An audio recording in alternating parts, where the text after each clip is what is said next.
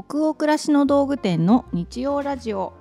チャポンと行こう。8月5日日曜日の20時になりました。こんばんは。ナビゲーターの店長佐藤と。アシスタントの吉部こと青木がお届けします。日曜ラジオチャポンと行こうでは明日から平日が始まるなという気分を皆さんからのお便りをもとに女湯トークを繰り広げながらチャポンと緩めるラジオ番組です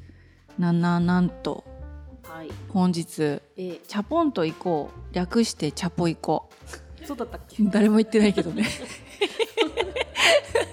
チャポ行こうがですね記念すべき10回目の やっとか？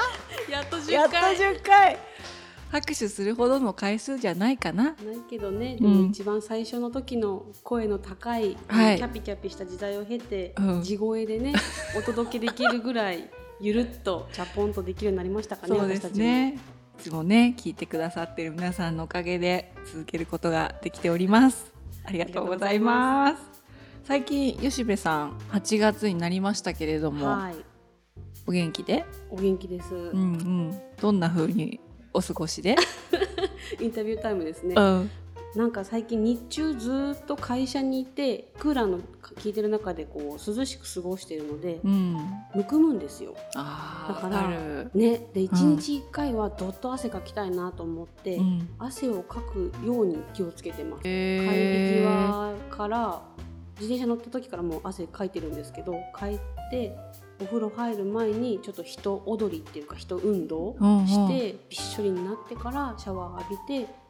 さっぱりしたところでご飯作り始めるみたいな、へーいいですねでちょっとすっきりするんですよ。へーなかなか大人になるとね、なんかどっさり汗かくってなんかないもんね。そうなんですようね。ん、あいいですね。私は最近ですね、まあ相変わらず仕事をしておりますけれども、み 見てます。見てます見てます。プライベートでではですね、月が綺麗だなって思う日が多いですね。あ、月がけそう洗濯干す時にうん月綺麗ですよね。夜のですか？ううんん、夜洗濯ですかね。いや昨日もね、本当綺麗で。た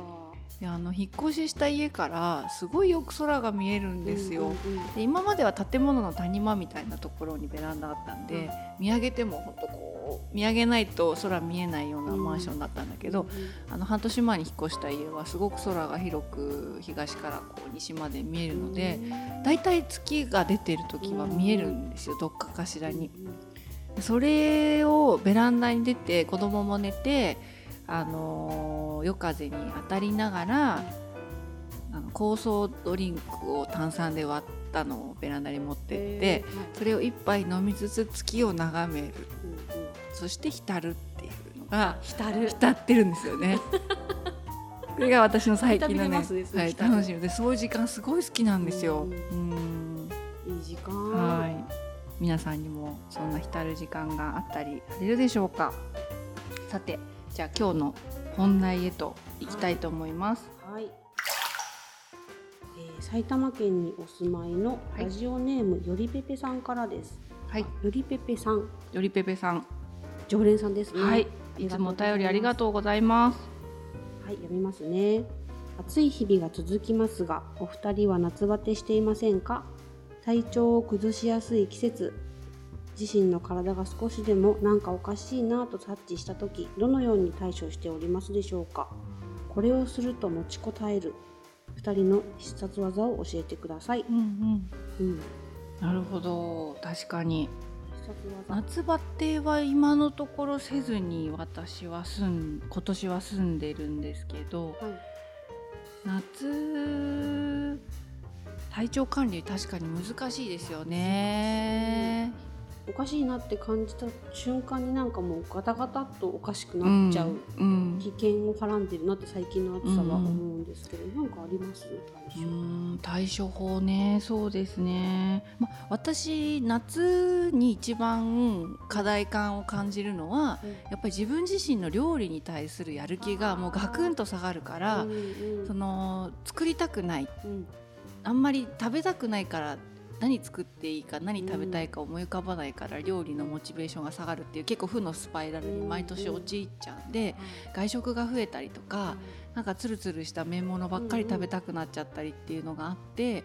なんかこうバランス良い栄養素を取れてるなっていう実感が冬よりも夏の方が味わいづらいのでなんかそういう罪悪感みたいなのがなんかあったりはしますね夏は。なんか家族にも大したもん全然作ってあげられてないなとかうん。自分もお昼もちょちょっとうん。なんかコンビニのねあのものとかで済ませちゃったり食欲がなんか今一つなかったりするとそうなりません？なりますね、うん。ちょっと補給して終わりっていう感じで、うんうんうん食べる楽しみみたいなのが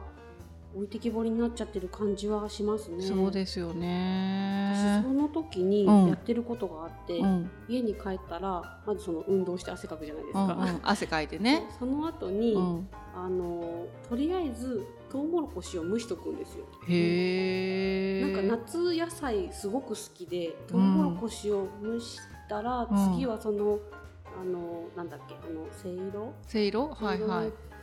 トウモロコシが蒸し上がった次は枝豆をポイって入れてトウモロコシをガリガリガリって食べながら、うん子供と一日の話をして、うんで次は枝豆のその塩をいっぱい振ったやつをバリバリバリって食べてたら、うんちょっとまともな気持ちになるんですよあーいいね黄色と緑そう黄色と緑色のう効果もあるねでもなんか吉部ってすごいトウモロコシって感じするトウモロコシすごい好きなんかトウモロコシのイメージあるわでそのトウモロコシ蒸す気力も枝豆をやる気力もない時は、うん。人参ジュースがすごく好きでそれをギュッと飲んでます、えー、いいですね。あそれいいですね。なんかそれをやると素材をそのまま。うーん。真似しますそれ。あとはなんか冷えてるなっていう時は、うん。食べる量ちょっと減らしてうん。白湯飲んで様子見るとか、そのくらいにあかなめっちゃメンテできてるじゃないですか。夏の体の、はあ、うんよく針野先生からも褒められます、同じねあの鍼灸院に私たち通ってますもんね。私も夏はこうとか冬はこうとかっていうのはあんまりなくってやっぱりその、まあ、仕事もそれなりにこう日々いろいろあったりするので、できるだけ良いコンディションで、あの自分の体調が悪いとやっぱり不機嫌になったりしちゃうことがあるんじゃないかなと思ってとにかくできるだけ毎日ニコニコと機嫌よく働きたいっていうのが、夏に限らず一年中の目標としてあるんですよ。うんでそうするためにやっぱりここ数年ですかね30代の終わりから40代にかけてあのすごく意識しているのはまずすごく自分を一つ目は知るっていうこと。自分がそのどういうライフサイクルというか、はいあのスケジュールとかで動きすぎるとこういう風な状況になりやすいとかなんかこういう食生活が続いてしまうとこうなりやすいみたいな傾向をまずすごく知るっていうことともう一つはなんかその知った情報に基づいて自分にフィットしたうん。合った対処法をもう一個知るっていう。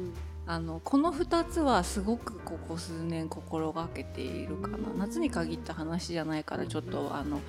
よりペペさんのご質問に答えられてるかはわからないんですけどそれはすごく意識してますね。例えば自分って出張先でこういう風になりやすいんだよなとかっていうのも一つだし冷えるとこうなりやすいんだよなとか、えっと、人と知らない人と会う回数が1週間の中で続きすぎるとこういう風になるんだよなとか、なんかそのいろんなデータをもとに自分をまず知ってあのそうなったらこうするっていうんじゃなくてそういう傾向がある自分だから定期的にこういうメンテをもうスケジューリングしていこうって感じで、うん今ここ3年ぐらいは生きてる感じです。だからもうある定期的なスパンではい。あの鍼灸も通っているし、あのアロマのマッサージとかもある定期的なスパンで通っていて、これをやるようになってからだいぶ元気に働けるようになったんですよね。なんかあのーまあ、同じような方っていらっしゃるかわからないんですけど私首こり肩こりがすごいひどいんですよ。で昔はもうそれだましだましですぐ頭痛まで行っちゃうみたいな、うん。で頭痛まで行くともうなんか気分も悪くなってうん起きてられなくなるみたいなのがしょっちゅう30代の中旬ぐらい中盤ぐらいまであったんですけど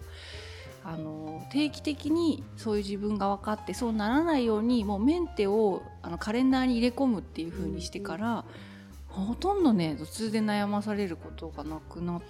てでどうして頭痛が起きるんだろうっていうさっきの自分を知る話なんですけど、うん、あのー、私なんかこう人と喋る時に結構一生懸命話しちゃう癖があるみたいなんですよ。うんはい、それもっと力抜いてあなたって自分でも思うんだけどもうそれがなんか自分でもコントロールできないから、うん、そうなっちゃう人だってもう諦めるしかないなってある時点から思うようになって。そうするとどういうふうになるかっていうとこの耳のしなんていうんですかあの食いしばりがひどくなってくるんですよ。はいはい、なんかこうここに力が入っちゃうんだと思う。奥歯キュみたいな、ね、そうすると首がどんどんどんどん張ってきてそれがいくとあの頭痛にまでいっちゃうっていう。うなのである定期的なタイミングであのここを首元を流すみたいなのをあのやるようになってから貯めてもあそこでリセットできるっていうのが学習とかでやってくるからだいぶねあの貯めっぱなしっていうことがなくなったのは良かったかもしれないですね。うん、自分を知るってそこからなのかもしれませんね。そうですね。なんかそんなそうなっちゃう自分を直そうっていうよりはそうなっちゃう自分とどう付き合っていこうかっていう、うん、なんかいい意味での諦めをあの持っているようになってきたかなというふうには思ったりしますが皆さんいかがでしょうか？あそう。一個ねちょっと面白い話あって、はい、あのー、私他の方のラジオも最近自分たちがラジオやってることもあってよく聞くんですけど、はい、ある女性経営者の方のラジオを時折聞くんですが、はい、その方がねなんかあの毎年4月と10月を自分をなんかメンテして高める月間って決めてるみたいな面白い話があって。1年中やるとか多分その方も経営者でお忙しいから難しいけど4月と10月になんかまとめて美容皮膚科のアポを入れたりとか、歯医者通ったりとか人間ドック行って徹底的に検査したりとかあのされるんですって。決めるっていいですね。ねいいですよね。一年中体鍛えなきゃとか、一年中エステ通わなきゃとか、そういうのってなんかちょっとしんどいけどあこの月とこの月に自分をちょっと良くするみたいに決めると、あなんかそういうやり方って自分の発想に全然なかったので、とてもいいなと思いました。はい。何か少しでもお聞きの皆さんの参考になれば嬉しいなと思います。